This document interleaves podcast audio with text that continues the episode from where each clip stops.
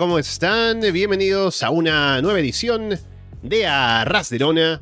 Directo, es domingo, 11 de diciembre de 2022. Estamos Alessandro Leonardo y Paulina Cárcamo, listos para comentar otra semana de cosas interesantes que han pasado en el mundo del wrestling. Estamos en un fin de semana que ha tenido shows importantes, de Ring of Honor con Final Battle, de NXT con Deadline, Estamos ya acercándonos al final de año, así que vemos cómo las empresas van cerrando un poco el 2022. Ya vienen también los Arras de Lona Awards y todo eso, así que estamos en esas fechas ya festivas del año ahora que termina. Y bueno, agradecerles por estar aquí con nosotros en YouTube. También si nos escuchan luego a través de Evox, Apple Podcasts, Spotify, YouTube, Google Podcast o por seguirnos, por supuesto, en arrasdelona.com. Paulina, ¿qué tal? Hola, ¿cómo están? Espero que bien. eh, semana interesante, parecía que no había tantas noticias hasta que llegó ayer en los dos shows de NXT y Ring of Honor. Y algunas noticias que habían quedado pendientes la semana pasada, que yo necesitaba más que nada la oficialidad. Pero, mm, y otras noticias que involucran a cierta luchadora de la W, o ya no de la W. Pero nada, y comentar los shows de y SmackDown que mm, creo que Raw estuvo un poco mejor, pero SmackDown no me gustó nada. o SmackDown creo que fue lo, más vago de la semana. Pero ahí lo que vayamos eh, comentando, eh, vamos a ir analizando un poquito más. Muy bien, bueno, recordarles que estamos en directo.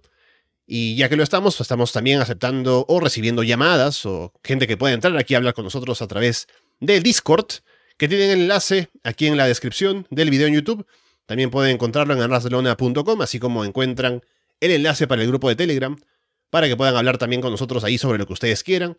Y estamos como siempre atentos a lo que nos dice la gente en el chat, que también aparece en pantalla aquí mientras conversamos. Así que vengan un poco, compartan sus opiniones también, ya sea por audio o por texto. Y como decía, estamos en este fin de semana que ha tenido Final Battle y Deadline. Ya está la revisión de Deadline con Paulina y Andrés subida en, en la página, en donde ustedes escuchan el programa, así que pueden escucharlo ya ahora. Y he quedado con Alex para grabar la revisión de Final Battle mañana, así que ya estaremos con eso bastante pronto para que lo podamos revisar al detalle. Pero lo que ha dejado Final Battle es lo que siempre, cuando hablábamos con Andrés, sobre todo semana a semana en Florida Vice, decimos, bueno, ya, tal vez con este show de Ring of Honor que viene, habrá ya un anuncio de un programa semanal, habrá un poco de organización, de que nos podamos separar ya en esto del tener un roster para un lado y para el otro, organizar mejor las historias, ¿no? Y luego de Final Battle la noche, finalmente hubo en la conferencia post de Tony Khan ya la confirmación de que hay un plan para Ring of Honor. De que sea el mejor o peor plan, habrá que comentarlo ahora, pero la idea básicamente es que se va a relanzar Honor Club, que es la plataforma online de Ring of Honor donde se transmiten shows, que ahora va a ser como la casa oficial de los shows semanales de Ring of Honor, y para el cual es un servicio de suscripción de 9.99. Em, a ver, un poco para analizar cómo está esa situación ahora, de cómo funciona Honor Club. En el pasado hay una gráfica que alguien puso en el Telegram que está bastante útil para esto. En el pasado Honor Club ya existía para Ring of Honor con el mismo precio y se ofrecían la videoteca de los eh, vídeos on demand, ¿no? de los shows semanales, también cuatro pay-per-views en el año, eh, uno, un, un, par de shows en vivo al mes también, descuentos en merchandising y también otros accesos a cosas adicionales de Ring of Honor. Por ahora el precio se mantiene, pero eh, lo que se ofrece solamente es los shows semanales de Ring of Honor que no van a estar en ningún otro sitio, sino solamente allí. Y no mucho más, aparte de la biblioteca de Ring of Honor completa, y eso sí, si hay pay-per-views, eso todavía está con acuerdo en Warner, así que no se pueden eh, tener en vivo ni nada, pero... O sea que hay que pagarlos aparte si uno quiere verlos en vivo como en Fight TV o lo que sea. Pero sí pueden estar 90 días después, o sea, si alguien quiere ver pay-per-views antiguos de Ring of Honor del año pasado, lo puede hacer, pero no en vivo.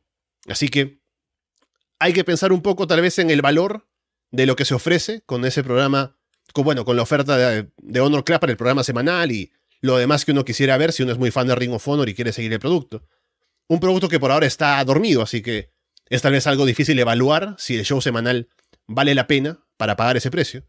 Pero es la oferta que hay ahora para Ring of Honor en vista de que al parecer no habría como un acuerdo televisivo al que se haya llegado por otros lados, así que estará en la plataforma. ¿Qué te parece esto por el momento como está anunciado, Paulina?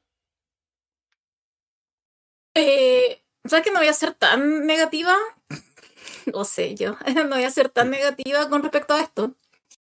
Lo que me da, o sea, lo que me realmente como que me realmente como que me, me deja un poco, es como que el TV deal ya no fue.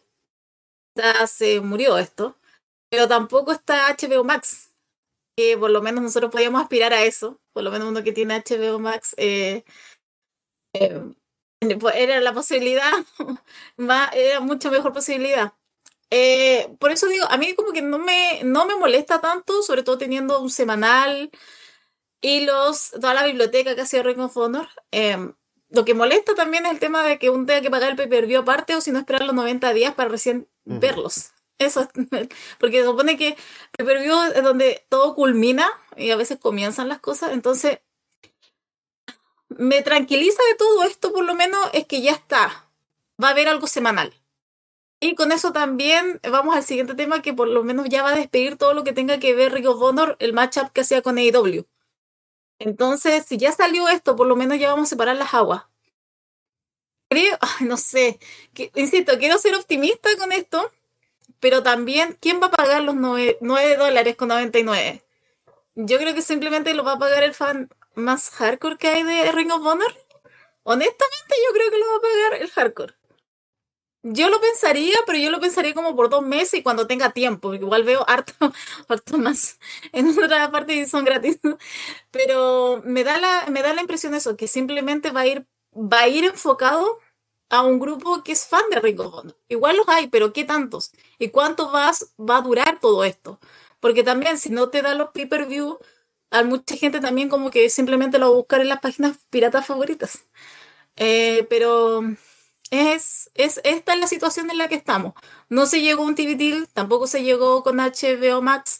Y por lo mismo ahora hay que eh, ponerse la mano en el bolsillo y pagar los 10 dólares para tener, para poder ver tranquilamente los semanales y tener la biblioteca antigua de Birring Honor, que igual tiene buenas cosas, o sea, la de la, la mejor época de Pan, eh, Pan, yo, entonces hay elementos interesantes, pero insisto, creo que va muy enfocado a un público hardcore y no sé, yo no sé si Tony Khan cree que son millones, pero no sé cuántos realmente vayan a ser los que vayan a pagar y cuánto va a durar toda esta idea de eh, Honor Club.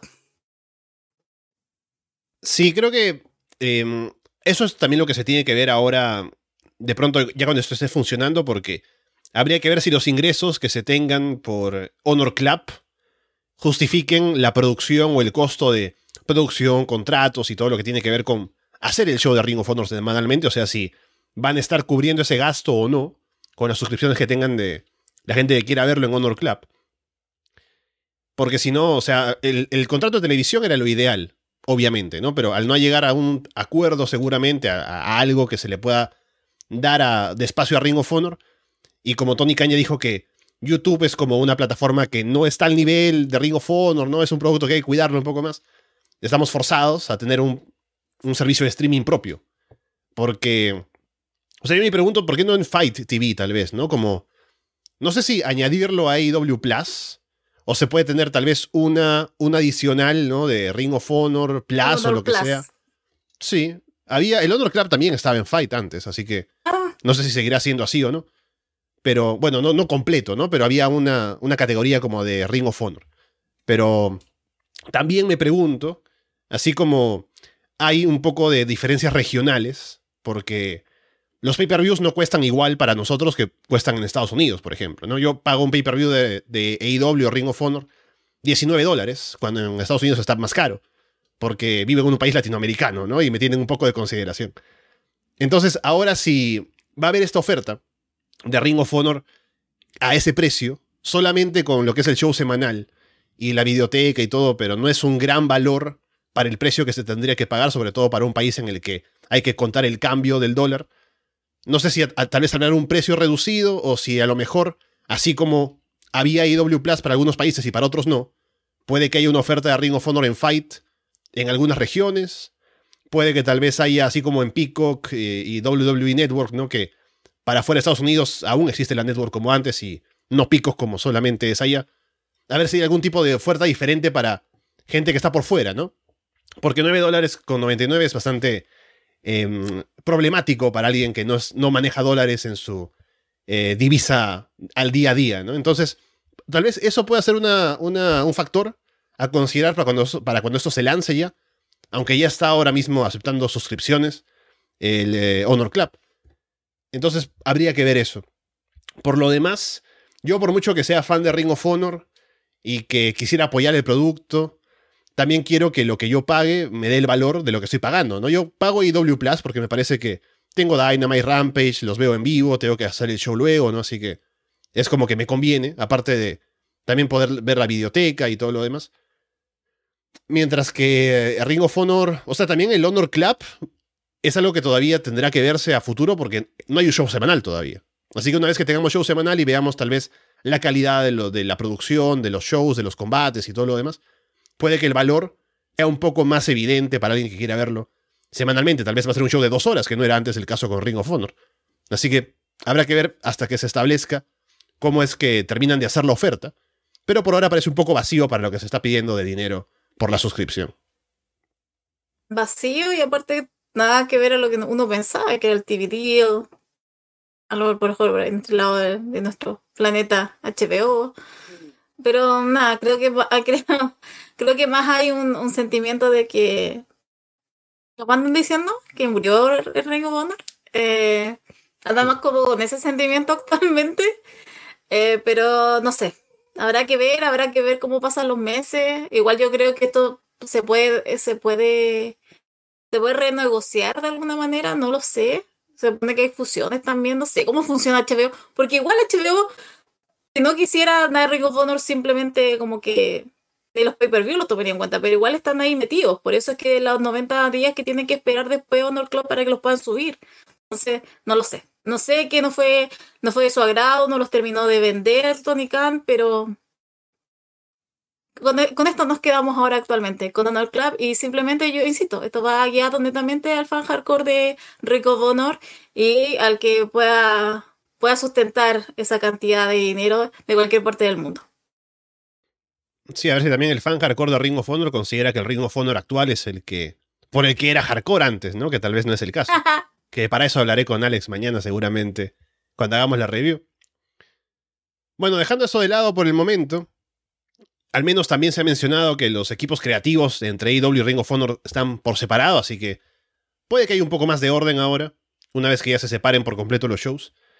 Y bueno, ya veremos en detalles cuando vayamos avanzando y acercándonos a la fecha que dijeron que va a ser ahora en enero que empiezan los shows y demás, así que tendremos un poco más de luces cuando lleguemos a eso. Solo hablar de la confirmación de la noticia que comentábamos la semana pasada, que Paulina pedía fuentes oficiales y las hubo, con Tony Khan ah, hablando de que William Regal pues pidió su liberación, él estaba interesado, según dice Tony, en querer estar cerca de su hijo, que ahora está luchando en NXT, em, y estar ahí, ¿no? Como parte de la empresa de, Triple, bueno, donde está Triple H como creativo principal actualmente, otra vez. Así que por eso se le permitió que pudiera dejar el contrato que tenía, porque era de un año. Bueno, no se dijo tanto detalle, ¿no? De cuánto era el contrato y demás, pero se le dejó ir del contrato que tenía. Lo que sí se le ha puesto como condición es que no pueda aparecer en televisión por cierto tiempo. Me parece que son varios meses. Un año. Sí, es bastante... No sé si será una condición por el hecho de que todavía le quedaba contrato pendiente. Porque es una condición bastante más em, severa que la de los 90 días que conocemos de WWE, ¿no? Solo que, claro, Regal no es talento de televisión y no se le está impidiendo trabajar para otra empresa. No, solo no se le permite aparecer en televisión para que la empresa se beneficie con su imagen, ¿no? De caliente de, venir de IW. No sé si será una condición estándar para otros casos de contratos o solamente ahora por Regal por la forma en la que está saliendo. Pero lo que se sabe es que está en camino WWE, ya seguramente se unirá a las filas de NXT próximamente y seguramente tendremos noticias de cómo le va ahora como parte de esa, ese trabajo en el laboratorio de desarrollo junto con Shawn Michaels y todo lo que se hace en NXT actualmente, Paulina. Ay, no, que no se vaya NXT, que dejen a Shawn Michaels solo, se lo está haciendo tan bien. Eh, nada, ahora que es oficial, sí puedo decir que me da pena, de verdad. Eh, me da. va a quedar ese vacío en AEW, porque lo que hablábamos la semana pasada con este club va a pasar ahora. Eh, igual con Claudio, ahora el campeón de Rick of Honor. Con Yuta campeón también. Todo lo que pasó ayer con Rick of Honor. Y em, nada, como. Bueno, es lo que hablábamos también la semana pasada. O sea, él pensó por él y por su hijo. Y además se le están dando igual, yo creo, más dinero. Y también tiene a, su jefe, va a ser Triple H, su amigo. Es mucho mejor para él. Yo tengo entendido que él no puede aparecer como figura eh, en televisión por un año en W. Sea que yo creo que estaría cumpliendo como el contrato que tenía hasta el 2024. Pero, insisto, tampoco en NXT era una figura tan... Había momentos, obviamente, con William Regal, pero era eso, momentos. Así que, nada, pues, ¿qué, ¿qué, más puedo decir? Aparte de la pena que me da que, se vaya de IW, que igual era una fuerza importante. Eh, pero bueno, supongo que le está pensando por él y su familia. Pero eso, simplemente el vacío que nos va a dejar Regal. Todos los miércoles y viernes.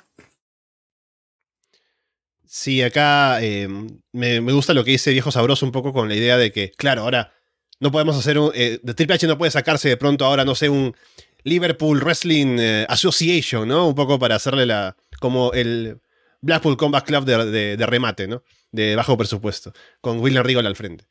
Pero no creo que ese era el plan. Yo, como decía la semana pasada, también pienso que el hecho de que quieran traer de vuelta a Regal era para poder utilizarlo en lo que aporta detrás de o sea, tras, tras bambalinas, en backstage, en producción, en reclutamiento, entrenamiento. Que ahí es donde aporta bastante. Y donde no se entiende por qué lo despidieron en primer lugar. Pero no creo que haya planes para él de estar en pantalla así no haya condición de Tony Khan. Así que creo que no. No habrá problema por ese lado. Después podemos hablar de un tema que ha estado siendo, sobre todo en los últimos días, bastante comentado, sobre cuál es la situación del contrato de Sasha Banks con WWE que, recordando brevemente, Sasha y Naomi, siendo campeonas de parejas de, femeninas de WWE, decidieron irse por problemas o alguna, em, tal vez no coincidencia creativa con lo que se quería hacer con ellas y demás, alguna molestia. Se van, antes del show, las anuncian como que se han ido, qué sé yo, las ponen como que en, en una mala luz frente a los fans, y desde entonces no han aparecido ninguna de ellas en televisión. En el caso de Sasha Banks, bueno, ahora con el cambio de directiva con Triple H al frente, uno pensaba tal vez que podrían traer de vuelta a ambas, ¿no? Y Sasha, que es la luchadora de las dos, más importante también para la escena individual. Y hasta el momento no ha pasado, ha pasado un largo tiempo con Sasha sacando ahí marcas eh, registradas de diferentes nombres y cosas, y interés también de trabajar en películas o series o lo que sea. Y a este punto, ya terminando el año, se dice que aparentemente no se, no, estaría llegando a un acuerdo con WWE para que Sasha vuelva. Tal vez sea un problema ahí como en cuanto a los detalles económicos del contrato, en, lo que no están de acuerdo. Y Sasha en ese punto no renovaría. Y lo que se está diciendo como rumor es que parece que estaría pensando, tendría tal vez un acuerdo para aparecer en Wrestle Kingdom, para hacer acto de presencia al menos, no, no, sé si para luchar o para hacer un reto a futuro, que es lo más probable porque no estaría en la cartelera anunciada. Y también se habla de su posible llegada a AEW eventualmente, aunque eso es un poco más especulativo porque es como que, bueno, Sasha está libre, entonces a lo mejor llega a AEW, ¿no? Pero parece que lo de Wrestle Kingdom es un poco más como que hay fuentes que indican que esto sería el caso. Así que veremos, pero bueno, un poco podemos hablar acerca de qué significaría la figura de Sasha Banks ahora fuera de WWE, tal vez llegando a New Japan con Stardom o en AEW, lo que podría ser ahora que estaría libre de su contrato. De Mercedes Bernardo, ¿cierto? Ahora Mercedes. Em, yo tenía entendido otra cosa. Yo había leído que su contrato había finalizado en junio con la W. Ya estaba lista, estaba fuera. Simplemente como que estaban esperando los meses restantes y el próximo la, la venia que tenía era eh, después del 1 de enero del 2023, entonces por eso es que podía salir en Wrestle Kingdom. Eh, fue como subiendo esa historia, porque primero tuvimos la noticia de que iba a aparecer en Wrestle Kingdom, que iba a luchar, y después, eh, creo que entre ayer y hoy día en la mañana leí, leí eso, de que Sacha Banks simplemente estaba lista con la W. Y era cosa de tiempo y después ella podía hacer lo que ella quería y en este caso parece que Japón va a ser su lugar. especulaciones, ¿qué más puedo decir acerca de eso? O sea, son especulaciones. ¿Me entusiasma? Pucha, sí, porque quiero empezar a, quiero involucrarme con la lucha japonesa el próximo año. Entonces me entusiasma, me, me atrapo y me atrae un poco más, sabiendo que va a estar la figura de Sacha. Ahora también lo voy a extrañar la W, porque es una figura muy importante. O sea, no vamos a negar la importancia que tiene Sacha Bank. Ahora, si está fuera de la W, yo creo que por temas de dinero, yo creo que Tony Khan no va a escatimar en recursos. Por lo menos si quiere, si la quiere en AEW, y yo creo que necesaria Sacha Banks en, ahí en AEW, sobre todo para la división femenina. Así que nada, es como entusiasma bastante. Me entusiasma mucho más sabiendo también la calidad de luchadora que es Sacha Banks. O sea, es muy buena. Y después con todo su aura y con todo lo que puede traer, atraer, creo que es aún mejor y nosotros somos los máximos beneficiados de eso. Pero es una pena, no sé si algún día sabremos la verdad de por qué se fue. Si realmente fue la pelea con Vince que no quería perder o que simplemente ella se sintió pasada a llevar. Pero si algún día sale esa verdad, por favor, la quiero escuchar. Y si es que no, ahora acostumbrarnos a Mercedes Bernardo, Bernardo, Bernardo, Bernardo en, en Japón, que creo que ese va a ser su casa por lo menos unos meses. Sí, creo que eh, no creo que, por ejemplo, ¿no? Para poner una, una, situación similar o algo similar, lo que pasa con CM Punk y Tony Khan, que nadie dice nada y nos quedamos siempre en el vacío de qué pasó exactamente, ¿no? De que los Bucks no declaran, Kenny tampoco, porque hay un tema legal de por medio. Hubo un ataque, hubo una investigación, hay temas de contratos y por eso hay como bloqueos de que legalmente no se puede hablar del tema. En el caso de Sasha, como es algo más de temas creativos, de algún tipo de desacuerdo que hubo en ese caso. Me imagino que una vez que esté libre de su contrato, fácilmente en algún programa o podcast o lo que sea, podría comentar, no tiene que entrar en detalles tampoco, ¿no? Pero un poco eh, explicar por qué fue que pasó lo que pasó y que lo, la hizo irse y eventualmente, si es que se va de WWE, que llevó a todo eso. Así que me imagino que es cuestión de tiempo de que sepamos un poco más de detalles de lo que pasó en ese caso. Y sobre ella en, en, otros lugares, al menos en AEW hubo ya un anuncio esta semana de que Britt Baker le dijo a, a Saraya que le retaba un combate de parejas de ella y Jamie Hater contra Saraya y alguna luchadora que ella quiera tener como compañera para el 11 de enero. Así que estamos hablando de la semana de Russell Kingdom, de que ya supuestamente el contrato de Sasha termina, ¿no? Así que un poco de tiempo para negociar tal vez, para esperar que termine lo que tenga que terminar de contrato de Sasha con WWE. Así que a lo mejor es ella la sorpresa para ese show, como comentábamos con Andrés.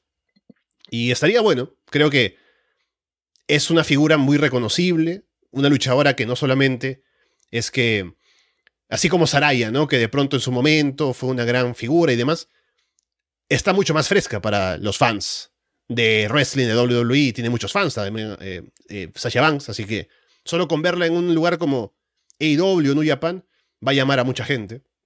Y también puede tener espacio como para ser importante otra vez.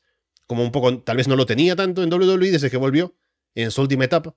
Así que me interesa y ver qué es lo que puede hacer ella con el carisma que tiene, con los fans que tiene. Así que creo que puede aportar bastante donde vaya a terminar y veremos dónde será. Mm.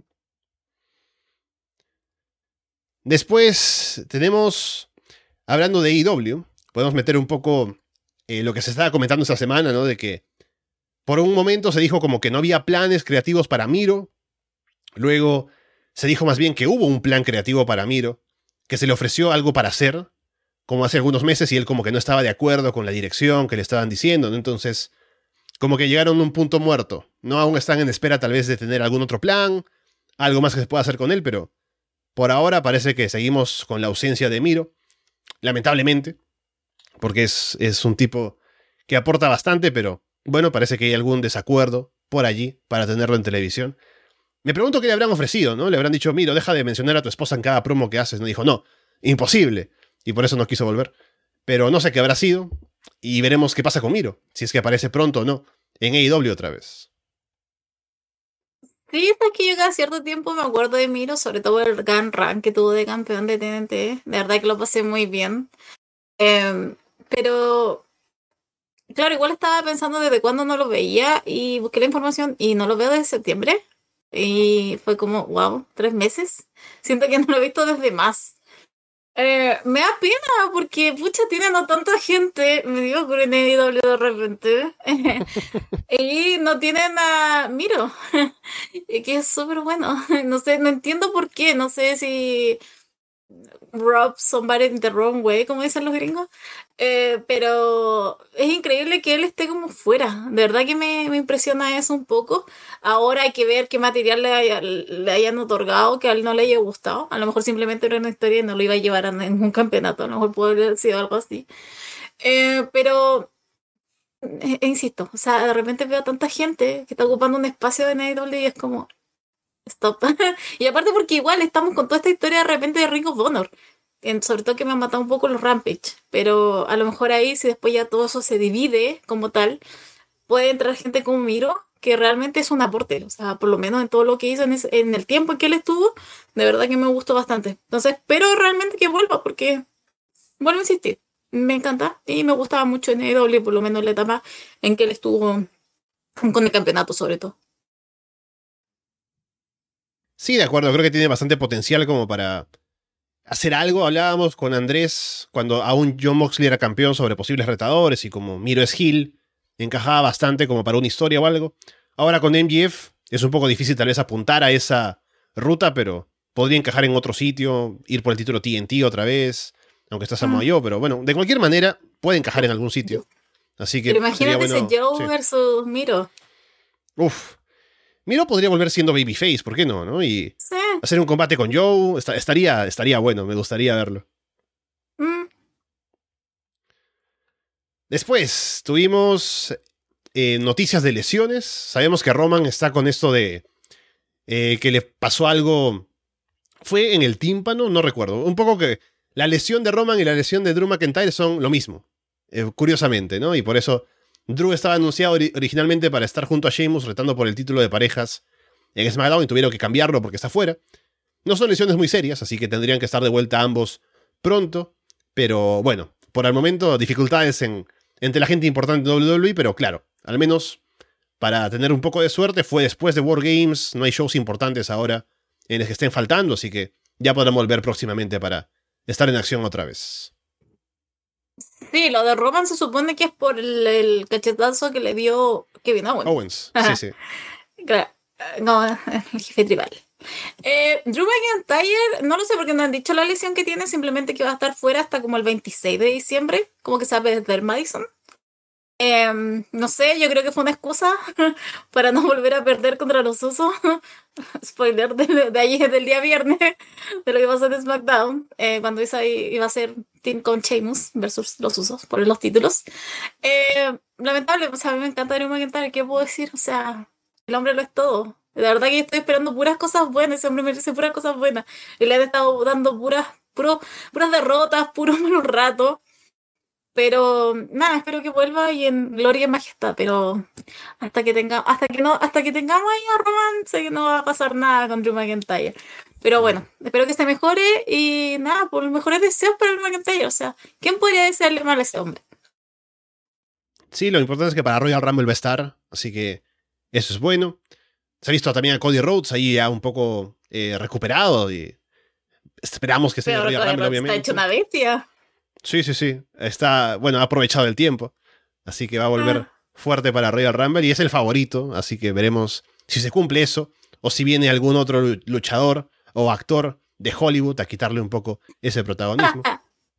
Oh. Déjame que te lea, Paulina, la lista de los 10 mejores equipos que ha puesto el PWI este año. Que obviamente ya saben, próximamente los harás de Lona Awards, así que esa es la lista que vale. Pero por el momento, lo que tenemos por aquí es en el puesto 10, Violence is Forever, que es Kevin Q y Dominic Garrini, a quienes no conozco. Número 9, The Hex, Alison Kay y Marty Bell. 8, los John Bucks. 7, los Good Brothers. 6, RK Bro. 5, Hazuki y Koguma. 4, el Triángulo de la Muerte, que aquí ponen a 3, que no debería ser. Deberían poner, bueno, los Lucha Brothers, ¿no? Pero ponen a Pac también por acá. Número 3, los Briscos. Número 2, FTR. Y número uno, los usos. Los usos fueron robados. O sea, los usos, iba a decir los usos fueron robados. los briscos fueron robados. Jay Brisco, Dios mío santo. Mi marido Eh, nada, o sea, después de lo mostrado ayer, ¿por qué no estaba número uno? Me gustó mucho ese tweet, que era, imagínense si tuviéramos tiempo en televisión, usos mayas, y yo estaba así. Claro, no solo tiempo, sino que, que no estuviéramos baneados de televisión, confirmando que no los quieren ver ahí en Warner para nada y que tienen por eso que estar en Honor Club para salir en televisión. A lo mejor por eso es que no cerró el, el, el, el contrato de Honor, de, o sea, el Ring of Honor con en el streaming de HBO, los uh eh, Sí, a mí me pasó eso, o sea, mira, si por historia obviamente los usos estaban con Roman, o sea, están invencibles, nadie lo venció en el año. Ya van para lo que es la historia de lo que más han durado, van para los 500 días, si es que no están en los 500 días ya lo, los usos. Yo lo entiendo completamente. Pero, honestamente, no era para estiar o para los briscos. De verdad, o sea, yo, yo hubiera dejado los usos en tercero y hubiera ido con briscos, FTR y los usos. Pero eh, soy yo, ¿ya? Yo simplemente un ser, un, ser humano acá, una mujer, en el fin del mundo que pensaba en ser a su lista ideal. Me sorprendió también el trío, porque estas parejas. Pero yo dije, ¿qué pasó acá? ¿Por qué, ¿Por qué hay un trío? Y como que yo dije, claro, lo mismo. Yo dije, entonces podrían haber entrado otros tríos y no hubiera pasado nada. Pero me, me extrañó todo eso. Yo simplemente me quedé con los tres primero porque mm, lo que importan. Pero más allá de llamarme la atención, eso fue como, ah, ojalá que este año por lo menos luzcan un poco más los briscos y, y, sepan realmente em, que se haga esa lista de nuevo el próximo año, el 2023. Y me preguntan, Jay, ¿no era su marido Warlock? Son todos mis maridos ya. Tengo más de uno. eh, Paulina no, no, no, se, no se corta en sus bandos, ¿no? Así que tienen, tiene más de uno, no pasa nada. Exactamente. estaba pensando también en esto de que tal vez si vamos a justificar por qué alguien vota por los usos por encima de FTR y los briscos, al final esto no computa, ¿no? Pero tal vez la, la forma de razonar sería como que, ya, los briscos han tenido un gran año como siempre, pero han salido poco, ¿no? O han salido en Impact, o han estado en Ring of Honor, pero luego no mucho, han estado en las indies, no han tenido como una un calendario regular como lo tenían cuando estaban con Ring of Honor activa. ¿No? Tal vez eso puede haber restado puntos. FTR es como que para mí debería ser puesto número uno. Pero también en AEW como que no tuvieron tanta presencia en los últimos meses, han luchado poco. Así que por eso tal vez es como que en promedio, digamos, baja porque han tenido poca presencia en la última parte, ¿no? Pero los usos, a pesar de que han tenido bastante más presencia, también han tenido combates limitados, ¿no? Han, estado más ahí acompañando a Roman, han defendido el título, pero no con mucha variedad de parejas ni nada, entonces... O sea, son tres muy buenas parejas. Se puede justificar de una u otra manera quién está arriba o abajo, ¿no? Pero creo que FTR hizo un gran año. Yo pondría los usos tal vez segundos y, briscos terceros igual, porque, por como digo, ¿no? Los briscos han tenido mucha menos presencia o regularidad.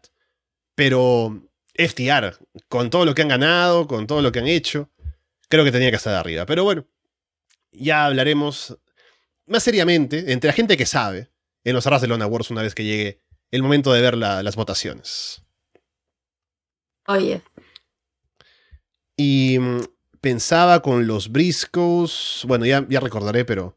Combatazo, por cierto, ayer con FTR, así que ahí está al menos otro. Otro, otro motivo para, para un poco prestar atención a lo que hacen ellos. Y mm, ahora, como parte de Ring of Honor y en el relanzamiento.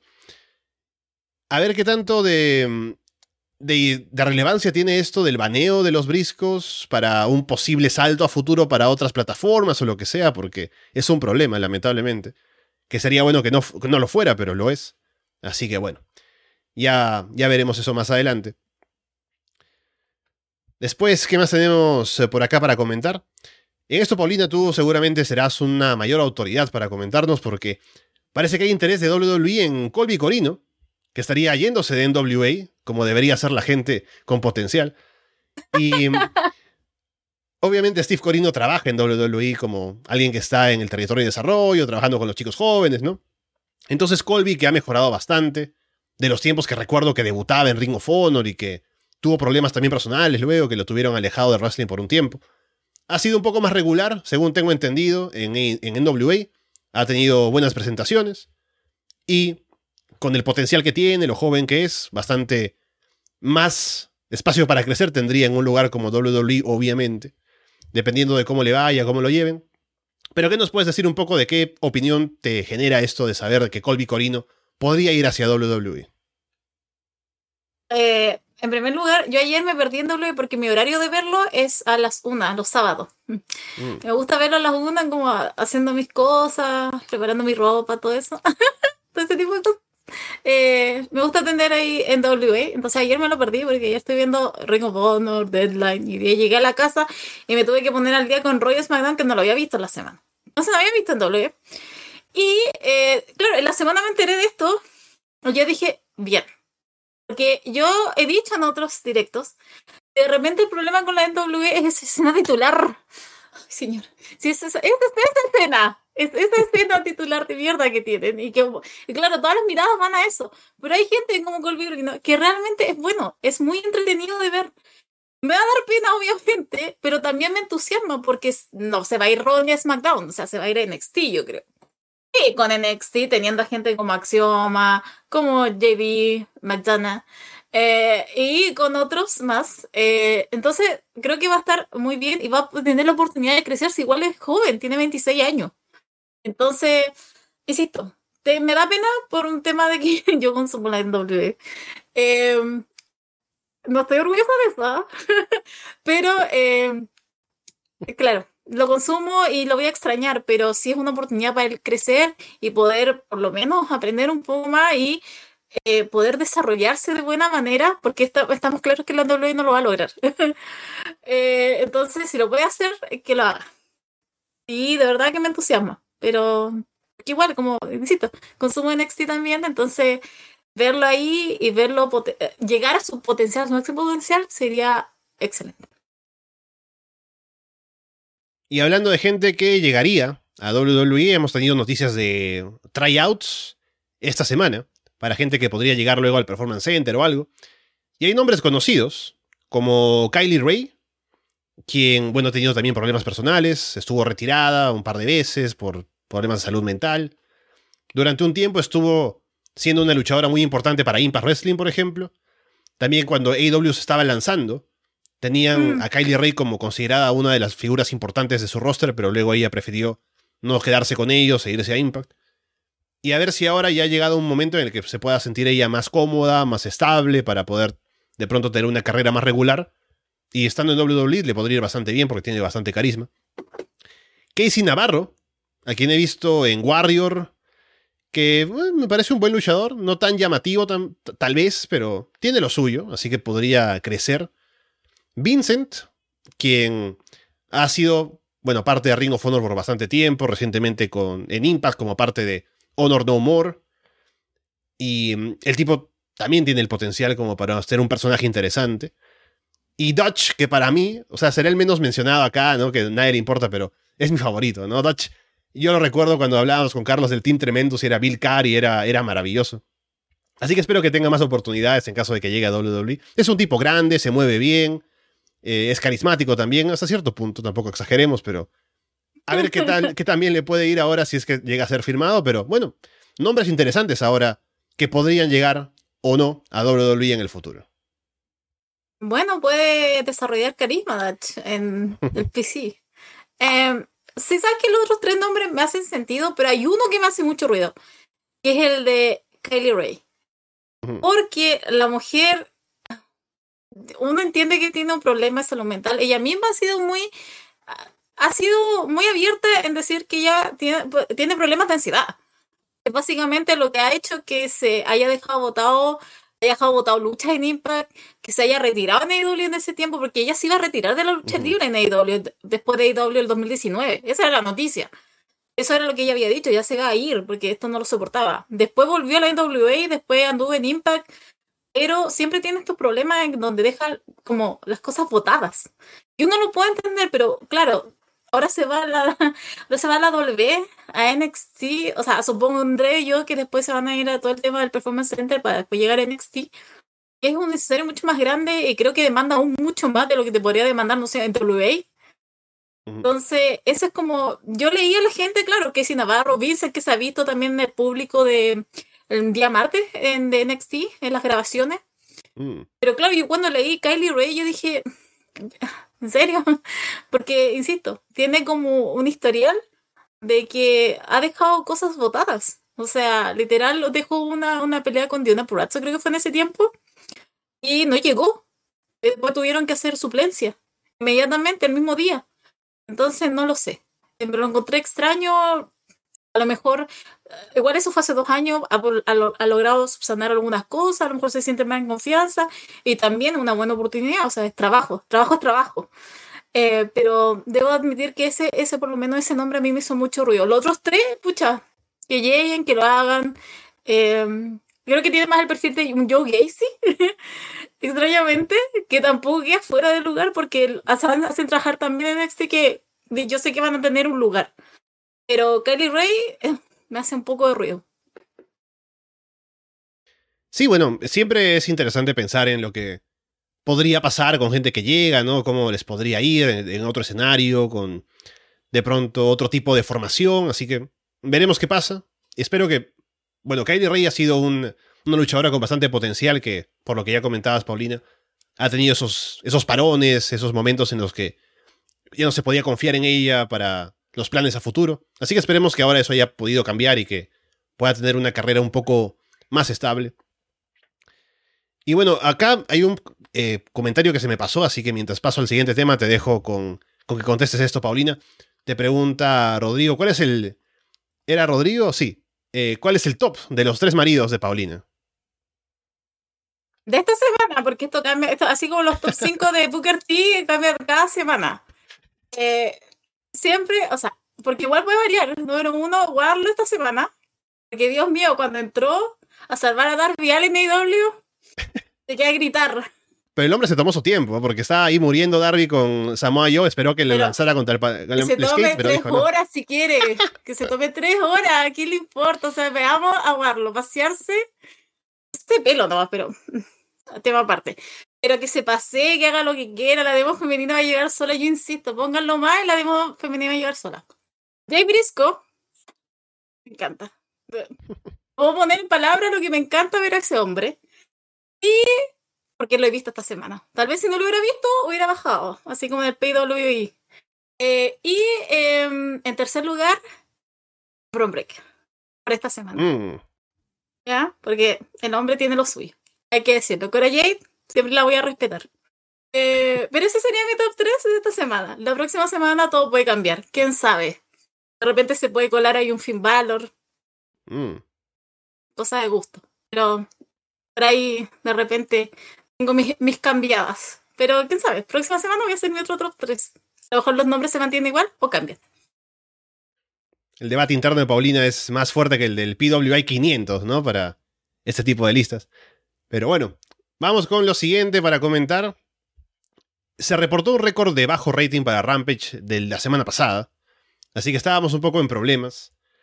Porque había ya menos formas de justificarlo, ¿no? Como que no hay competencia, no es que sea como que estamos en una mala época ni nada, sino que es la consecuencia de que, a pesar de que los últimos Rampage que estábamos comentando con Andrés en Florida Vice, estaban dejando una buena sensación, de que eran shows un poco más sólidos y demás, pero igual el rating no acompaña porque ya se ha, eh, ya se ha establecido que Rampage es un show que es el show B de AEW. Entonces, uno puede no verlo y no se pierde de mucho. O sea, esta semana te habrías perdido del Mosley contra Konosuke Takeshita, que fue maravilloso. Pero no es que ah, tenga mucha consecuencia para, para lo que viene después en los shows, ¿no?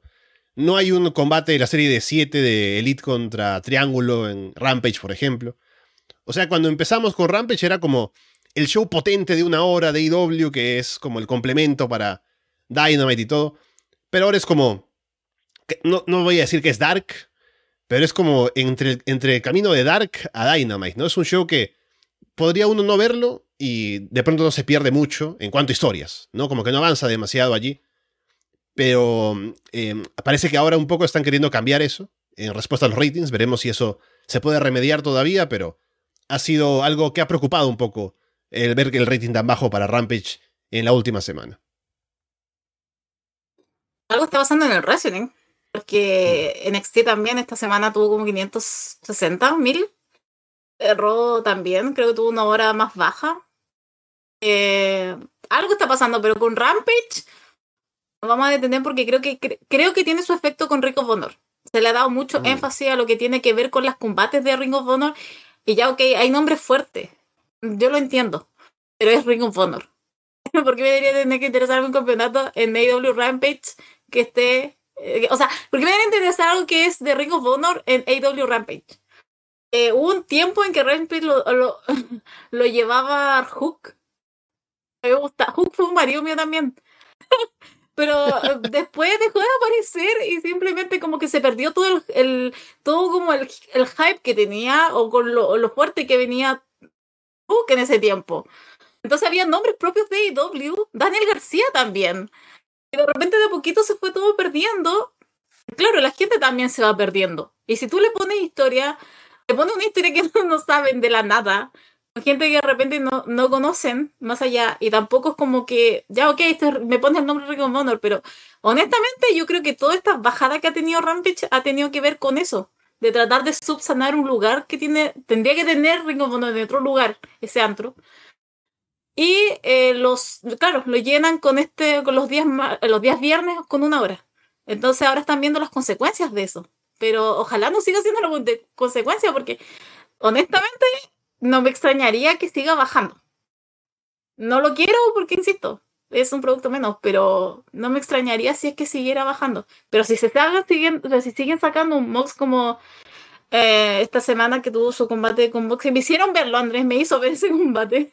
Eh, poco y nada también vi porque no estaba como muy interesada, pero sí, yo sé que siguen sacando ese tipo de cosas y que tiene el buzz y que hace que la gente hable de AW Rampage. Bueno, la gente va a volver a AW Rampage.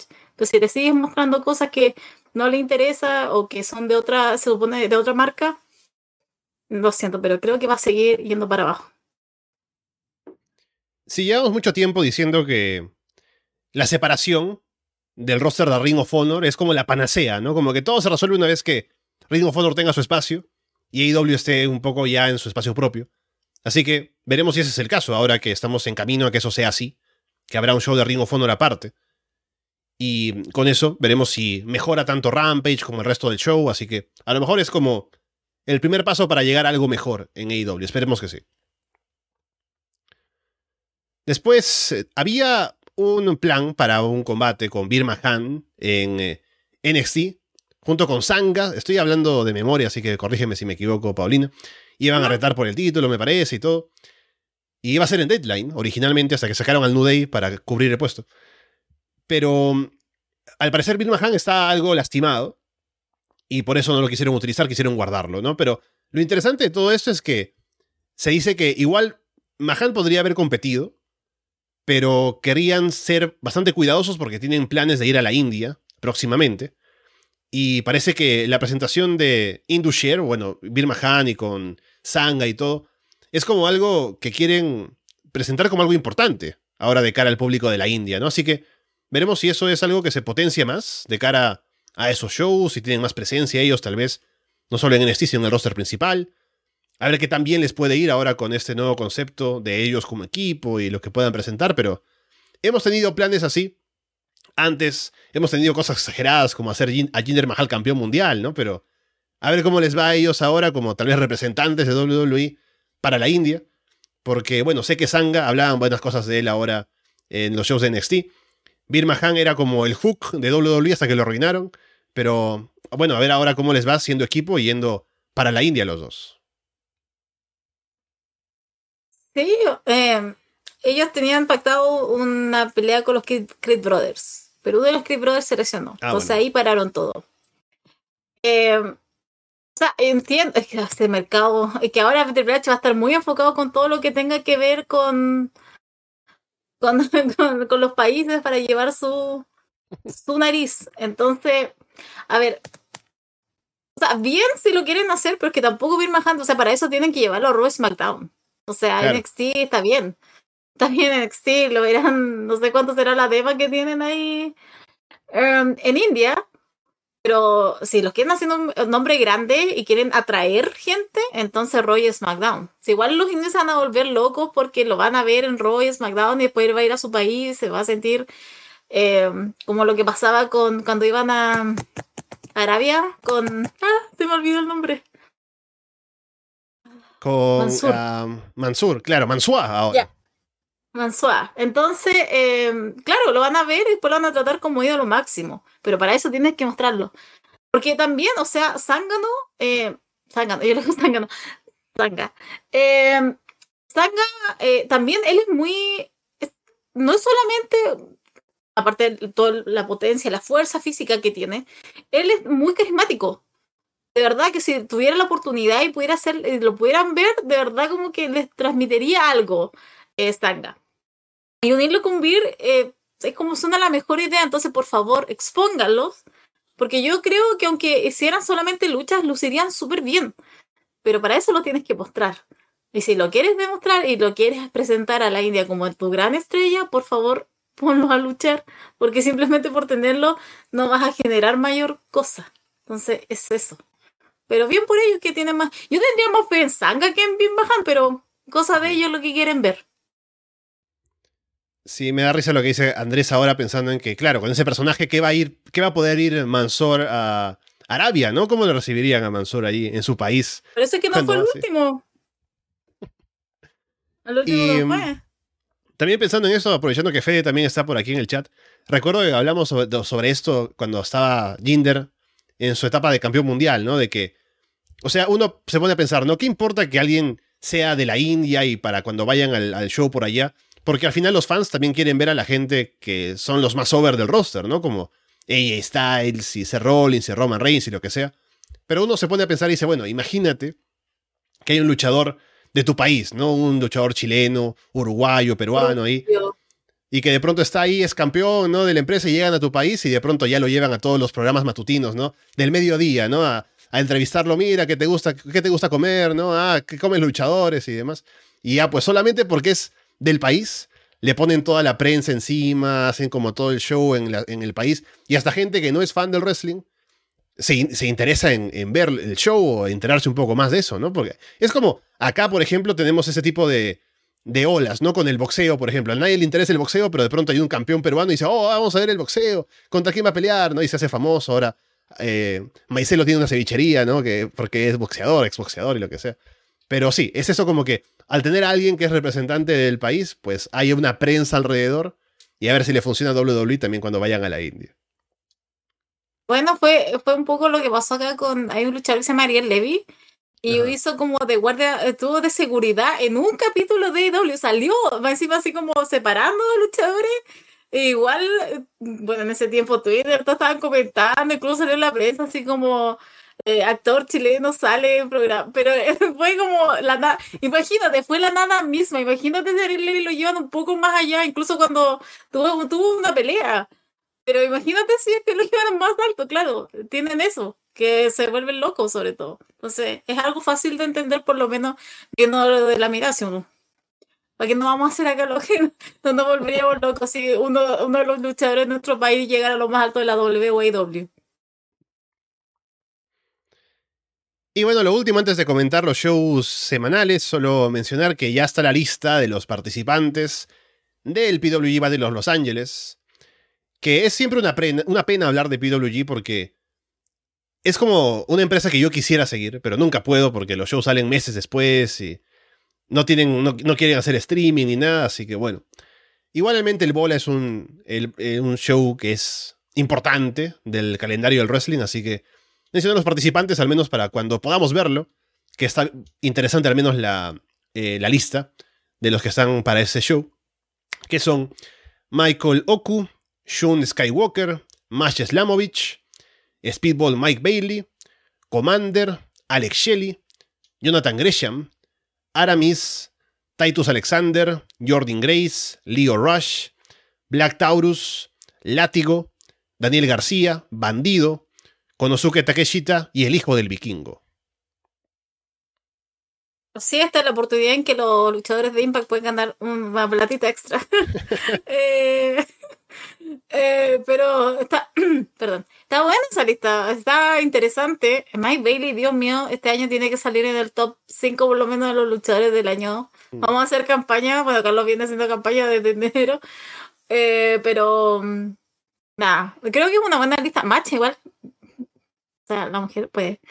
Así que nada, sí, a mí también me pasa eso, es como me mata mucho que salgan después los, los, los eventos. Sé que esto hay toda una cultura, pero bueno, supongo que no estoy tan metida en eso, tan en el obvio. Pero eh, sé que, que con referente, pero creo que es una buena lista y siempre sacan buenas listas.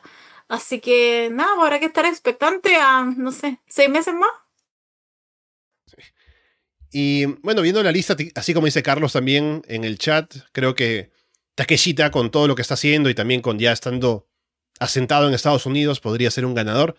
Sé que en el pasado, no sé si lo hacen ahora también, pero en PWG con estos bolas no tenían un plan de quién iba a ganar. O sea, tenían la primera ronda lista, pero luego viendo las reacciones del público y cómo iban saliendo los combates, iban decidiendo en el camino quién va a llegar a ganar el, el torneo, ¿no? Así que a lo mejor también se hace así, a ver cómo va con el público en vivo, pero creo que sería un buen candidato, y pero hay gente importante en este, en este torneo por todos lados, así que creo que cualquier, mm. cualquiera que salga ganador va a ser un, una buena decisión.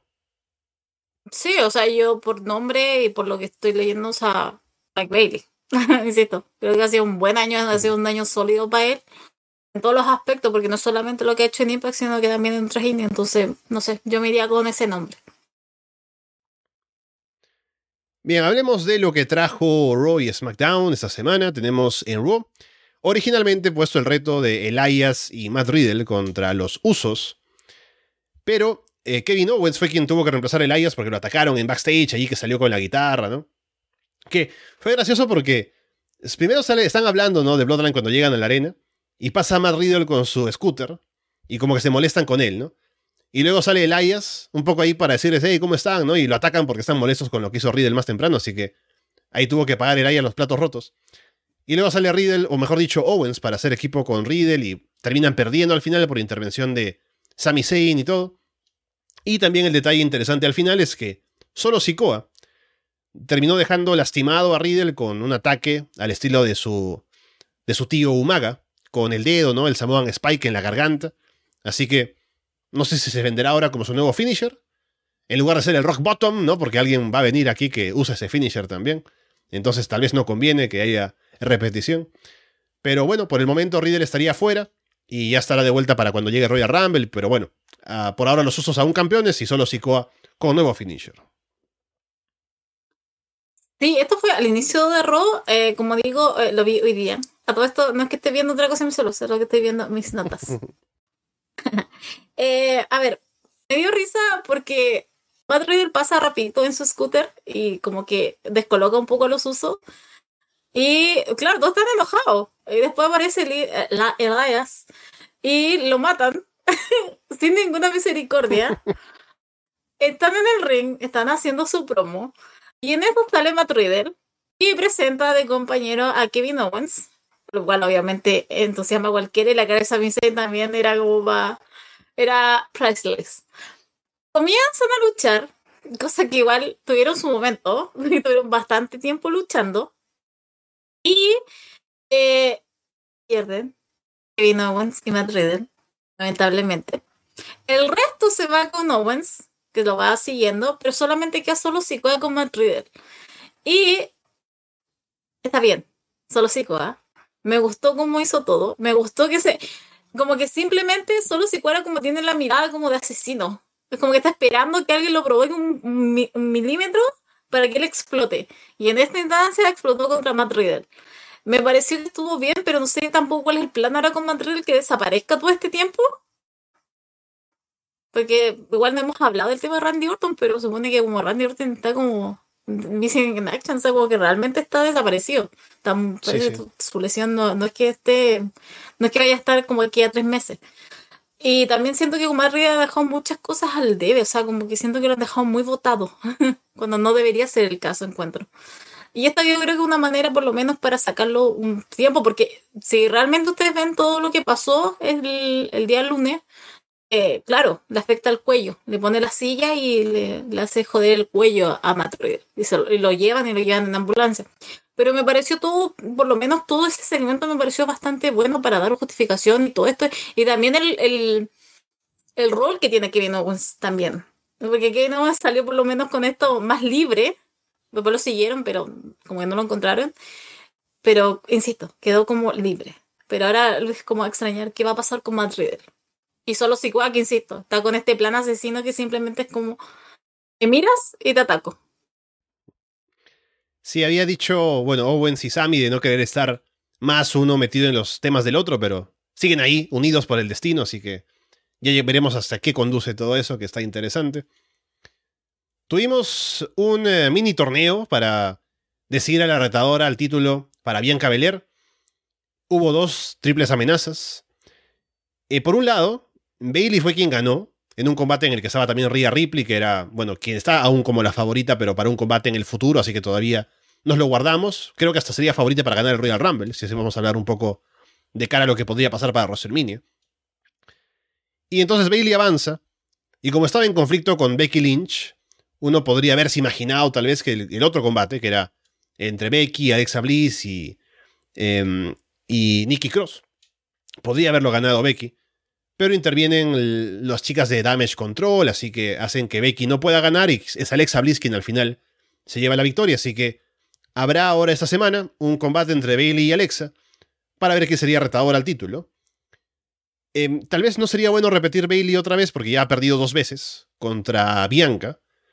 Alexa es babyface, pero está con a, a una por ahí alguna insinuación, algún ah, detalle que te hace pensar que podría volver a al personaje que tenía cuando estaba junto con The Fint, que no es que me alegre mucho, pero sería al menos algo nuevo para Alexa que no está haciendo demasiado.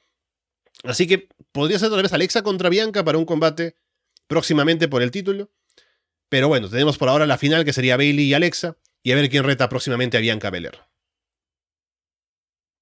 Ese Bailey, Ria y Asuka estuvo muy bueno. Y no, me, mm. y no entiendo por qué eso no fue el main event, porque el main, el main event fue Becky, Alexa y Nikki. No me gustó nada. Me encontré bastante malito. Y con ese final aún peor.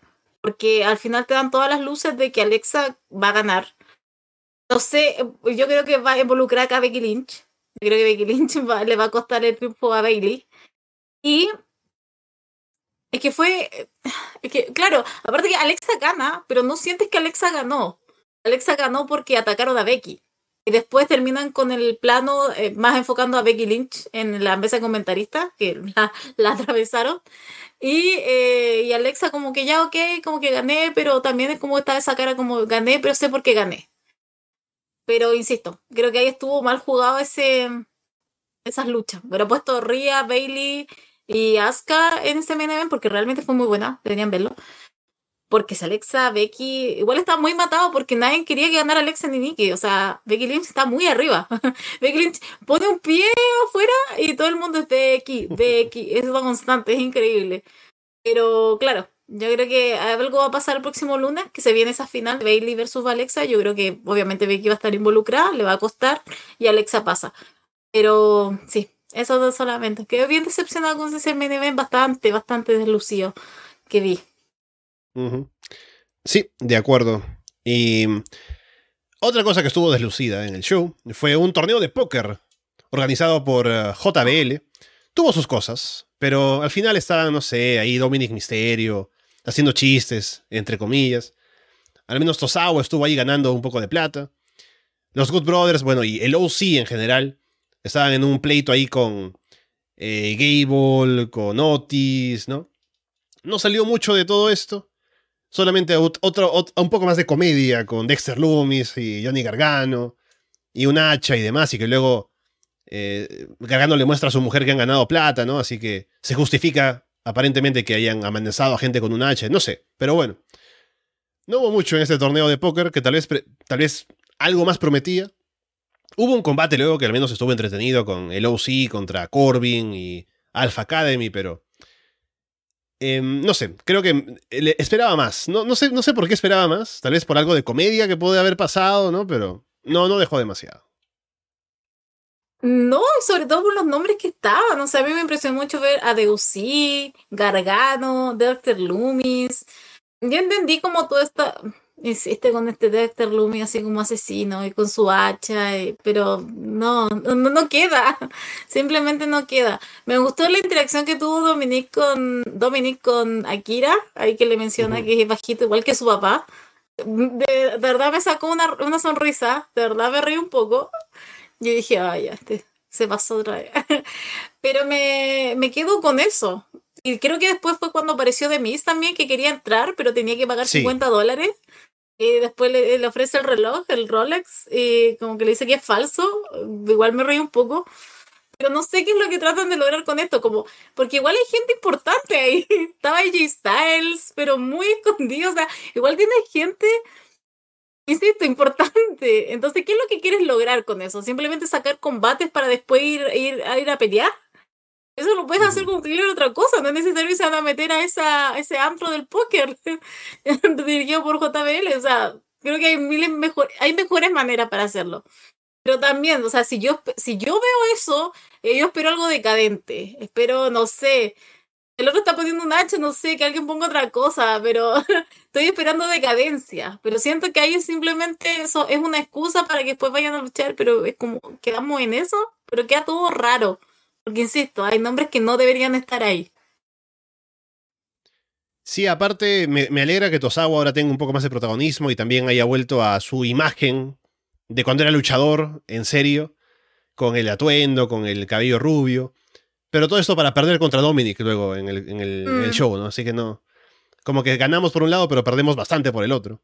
Así que, bueno, a ver si hay un poco más para Tosawa de lo que puede hacer. Y en general, Lumis ha tenido un paso bastante eh, pobre por el momento por el roster principal. Bastante, usando regionalismos, ¿no? Bastante monce, bastante fome. El bueno de Dexter Loomis en Raw. Hubo un combate de Austin Theory contra Mustafa Ali, que estuvo bueno.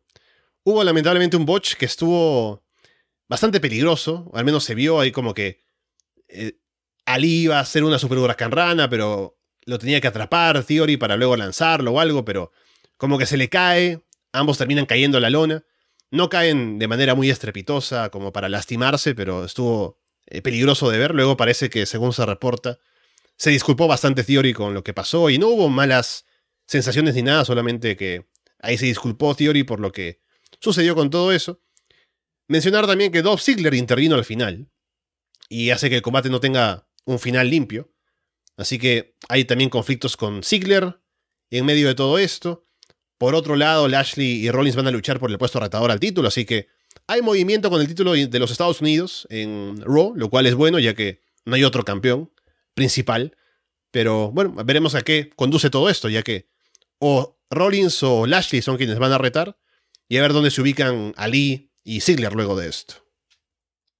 Eh, voy a comenzar con lo del combate de Theory con Ali. Eh, creo que iba muy bien el combate hasta ese botch. Y sabes, yo quise pensar mal, pero incluso pensé que Theory lo había hecho al fin. Porque realmente como que eh, como que después le vi explicaciones, así como, ¿qué hiciste? Pero claro, si ustedes lo ven, es como que Theory dijo, no, no lo voy a hacer. Y simplemente cayó. No sé, me dio, no quiero pensar mal, pero me dio esa impresión. Entonces sí, después se disculpó, bueno, no sé qué más allá habrá sido. Eh, después, eh, Después dije, son cosas que pasan. Si igual pueden pasar, pueden, puede haber caído mal, no sé. Cosas que pasan. Eh, pues claro, después, igual después vuelve todo al ritmo. Porque dije, iba bien la lucha, bien este botch. Y después retoman, y después vuelve a ir bien, hasta que se mete Dolph Ziggler. Y le cuesta la victoria a Lee. Y yo dije, ¿para qué se mete Dolph Ziggler? Y ahí empiezan a pelear entre los dos no se dan cuenta que su único enemigo aquí es Theory, que al final es el que sale victorioso porque saca a Ali como si nada y después nuevamente hace caer a Dolph Ziggler y chao, los dos se fueron y él queda arriba como victorioso. Entonces, como, ya, ok, pueden unirse los dos, pero contra un enemigo en común, por favor, porque ahora están quedando como los tontos de toda esta situación. Y con lo que respecta a Seth Rollins y Bobby, bueno, ¿qué voy a decir? Pues Bobby se buscó nomás lo que le vino, porque estaba hablando Seth Rollins con su traje precioso. Y aparece Bobby, lo empiezan a atacar. Igual tiene este overall que es como largo, o sea, como que no me detienen, pero yo igual voy. pasan como tres minutos, igual es como bastante largo, es como, ya tranquilo, sí, ya entendimos el punto. Y después eh, Bobby Lashley hace su spear con... Se llama... Pete Williams. Se llama Pete Williams. Ya. Hace su spear contra Pete Williams. No le pasa nada, pero después igual hay una sensación de que parece que está a punto de ser sancionado Bobby Lashley. Entonces tampoco sé cómo van a jugar con eso. Porque igual eh, Adam Pierce en backstage le, dicho, oye, le dice, oye, cuidado, porque si vuelve a pasar, voy a tener que tomar medidas. Entonces ahí puede ser que Seth Rollins, así como es, se lo saque de esa manera. Pero encuentro que sí, está como, está interesante eso, pero me gustaría más ver una alianza. Ziggler, Ali. Theory podría quedar más solo. Ojalá no siga teniendo su bot Theory, porque a mí me da como otras sensaciones. Pero más allá de eso, encuentro que igual está, por lo menos está interesante. Y lo de Bobby Lashley Rollins me gustaría que no estuviera involucrado con lo del título. Simplemente fuera algo entre ellos algo de entre hombres. ¿Quién es el mejor? A que esté ligado al título que, que ahora posee Austin Theory. Sí, también pensaba eso, ¿no? Como que ese conflicto me interesa, pero que el final boss sea Theory, como que le quite un poco de brillo a ese conflicto entre los dos. Y algo que me confunde es a quién quieren vender como el babyface y a quién el heel entre Lashley y Rollins, ¿no? Porque ambos tienen como una parte de uno y otro siempre me molestó de Rollins, ahora un poco menos porque pienso que quieren llevarlo un poco más como babyface, pero que sea el heel ahí que insulta a la gente y todo, pero aún así pida que cante su canción, ¿no? Y que le guste que cante el público. Me parece que es no tiene coherencia eso, ¿no? Pero ahora un poco me parece que está yéndose por el otro lado, mientras que Lashley, más bien, está girando un poco a heel, que en teoría tampoco es una tan buena decisión por lo over que está con el público, ¿no? Pero a ver qué quieren hacer. Ya tuvo la advertencia de Adam Pierce de que algo, si algo así sucede otra vez, podrían tomar medidas o algo, pero veremos a qué conduce todo esto que aún genera dudas. ¿Y quién va a retar a Austin Theory después? A mí lo que me pasa con lo de Seth Rollins es que cuando hace todo eso con el público, para mí es manipulación. Mm. Para mí él sigue siendo el heel. Entonces, como, claro, mírenme y aparte hago hacer algo que haga lo que yo quiero como me parece más un acto manipulativo que, que otra cosa. Y como Bobby Lashley, obviamente, él, ahora él fue simplemente, él iba en contra de Seth Rollins. Lástima que el otro estuvo ahí le tuvo que hacer el spear, pero no era una intención de él. Para mí está como más claro. Para mí Seth Rollins Hill y Bobby Lashley es el face, pero vamos a ver qué pasa la próxima semana. Y ahora mencionando a Pete Williams, también hablando de, de agentes en WWE, sé que hoy iba a haber un show en vivo, un house show de WWE en el que iba a luchar Jamie Noble en su ciudad, como que para su combate de despedida o algo, así que a ver si algo de eso nos enteramos un poco de cómo estuvo, si ponen algún video por ahí, pero sabía que iban a, darle un poco de, espacio a Jamie Noble. Hablando de SmackDown, tuvimos lo principal, ¿no? Lo que se vendió desde el inicio, porque estábamos en Pittsburgh. Era el cumpleaños de Kurt Angle, que para eso esperamos hasta el final, ¿no? Que salió ahí, que tuvo como su, su fiesta en backstage y como que no dejaron entrar a Alpha Academy, por eso estaban molestos que le salieron a interrumpir. Y todo termina con Kurangel bañando de leche a Alpha Academy en el ring, que vendieron muy bien, eso sí, como Vince McMahon nadando en la lona, ¿no? En los noventas, pero lo, hicieron bastante bien. El detalle importante es que Gable Stevenson estuvo con Kurt Angle, así que aún parece que no ha muerto el proyecto. Y aparte, asociado con, con Ángel, ¿no? Los medallistas de oro olímpicos y todo. Así que bueno, un poco de presencia ahí para el bueno de Stevenson. Y ver qué puede salir de todo esto, que fue, bueno, un tributo para Kurangel, pero también una insinuación de cosas para el futuro. Mm, ya escribí, fue simpático, por no decir mm. deslucido.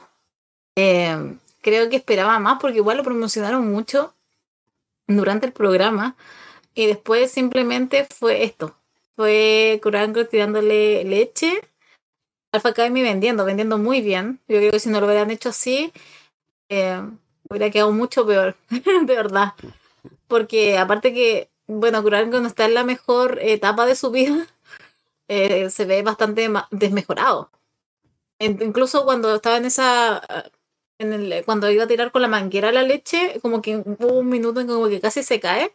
Y dije que es eso, pero amigo, ayude un poco, por favor. ¿Podría ayudar al hombre? literal luchando con la manguera y no, no reaccionaba el Stevenson. Pero al final, eh, por lo menos salió bien. Pero yo, insisto, esperaba un poco más, esperaba más gente con él, a lo mejor después apareció, pero lo que nosotros vimos es que simplemente tiró la leche, salió Alpha Academy y después ellos subieron al escenario Gilbert Stevenson y eh, Krangle.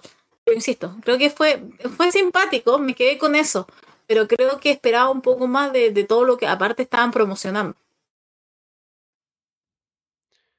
También tuvimos el reto que faltaba de la semana para los usos contra Sheamus y Butch, reemplazando a Drew McIntyre, que fue un buen combate. Y los usos vuelven a ganar, obviamente.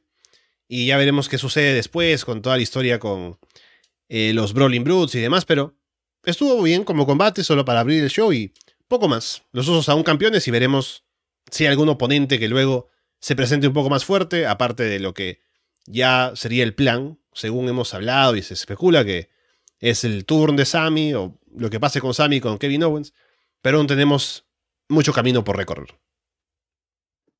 Sí, o sea, fue un buen combate, obvio, las personas involucradas, pero Alessandra no se te hizo como muy largo esto. Yo estaba como, estaba como, eh, no sé, eran 15 minutos, 20 minutos, 25 minutos, y así como, árbitro, por favor, la hora, la hora, termine esto y no terminaba, y hacían que y se iban a comerciales, y hacía que y se iban a comerciales. Oh, Dios mío, estaba pero enferma ya. Eh, pero bueno, supongo que había que darle sustancia, pero es nuevamente un Sheamus versus Butch, eh, lo uso, o sea, ya está revisto. eh, bueno, esto iba a ser eh, con Drew McIntyre. Pero, insisto, creo que se me, o sea, fue un buen combate, pero insisto, se, fue, se, hizo muy largo, o sea, esto no es pay-per-view, esto no es pay-per-view live event, va a ser así de largo, pero bueno, se aprecia y mataron bastantes minutos con esto, pero simplemente quedó como otro combate de, de esos cuatro. Después tuvimos la firma de contrato de Ricochet con Gunther para el combate por el título intercontinental. Ya que venía Gunther junto con su gente de Imperium, New quisieron aparecer ahí para estar junto con Ricochet y hacer acto de presencia un poco para encarar a Imperium. Y todo terminó como era lo más obvio, en un combate de tríos, que estuvo interesante, estuvo bueno. Todo para que Ricochet luzca y que se vea fuerte de cara a su reto a Gunther por el título intercontinental, que seguramente será un buen combate, así que por ahí funcionó.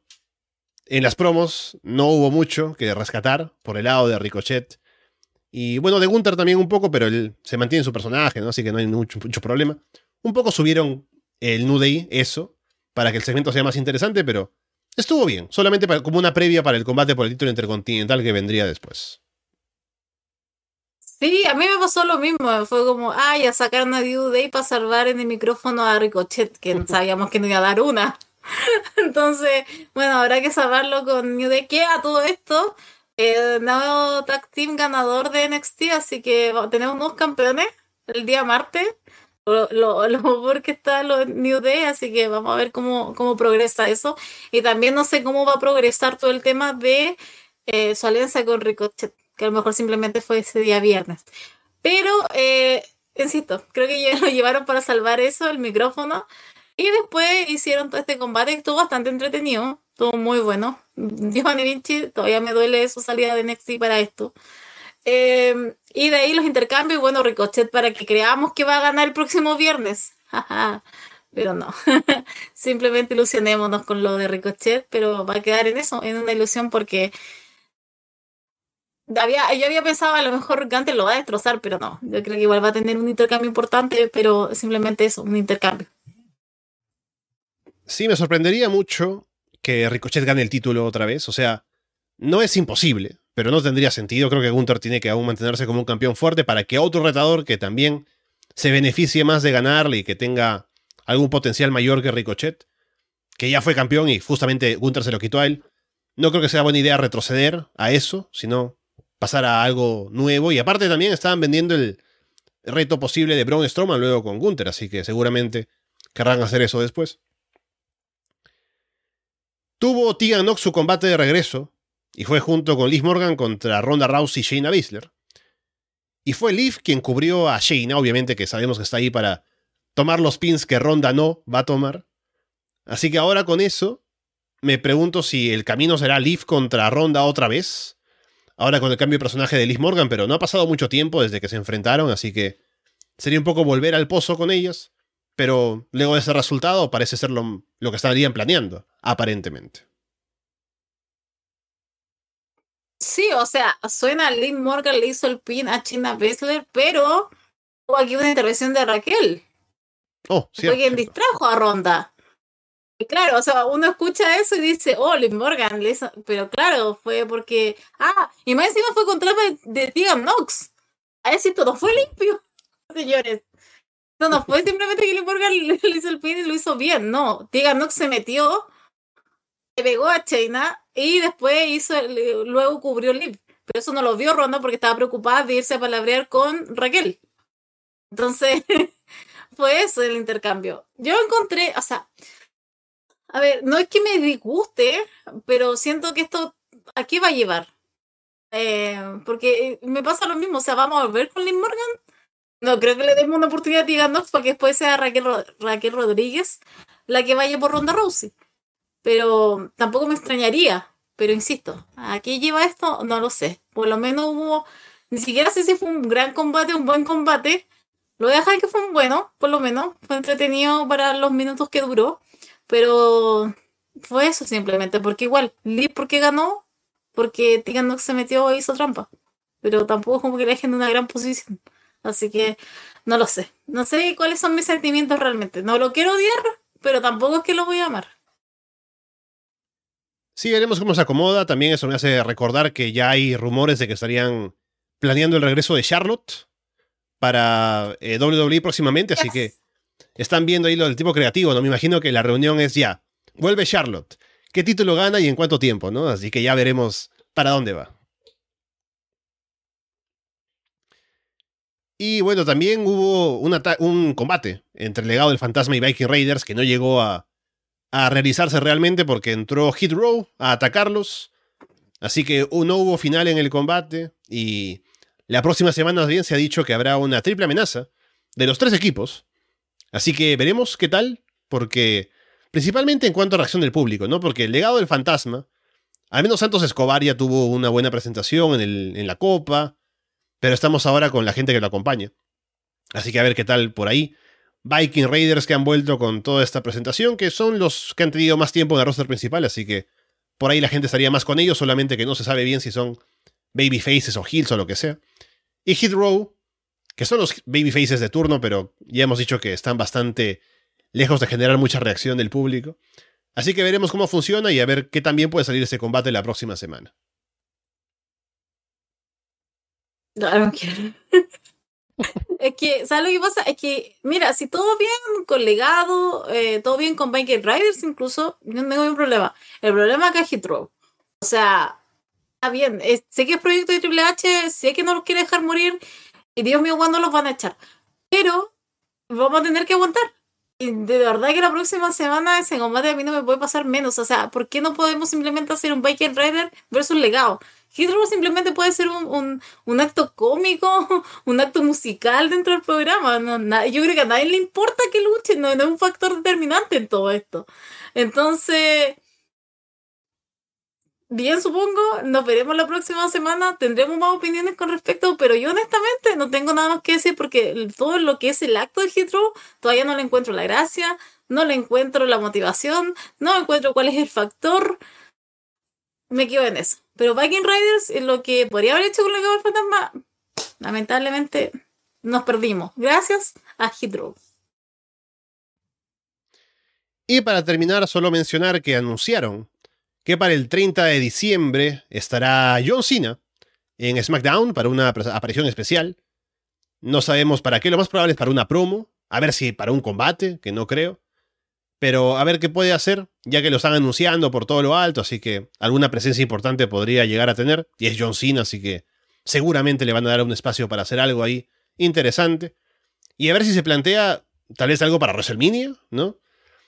Está apareciendo en SmackDown. Y el plan en algún momento, o al menos el rumor, era tal vez alguna cosa con Austin Theory que está en Raw.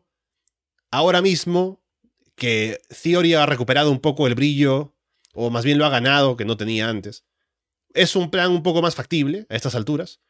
Pero a ver si ese es el plan, si John Cena está con planes de hacer algo en WrestleMania o no.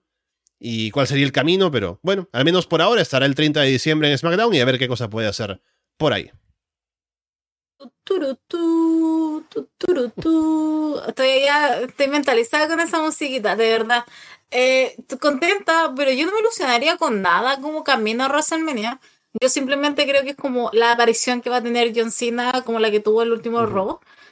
Y va a estar en backstage, se va a tomar un tiempo, se va a reír, eh, va a estar hablando con el talento joven, llámese Hit Row. y simplemente a lo mejor va a estar rapeando, estar haciendo freestyle.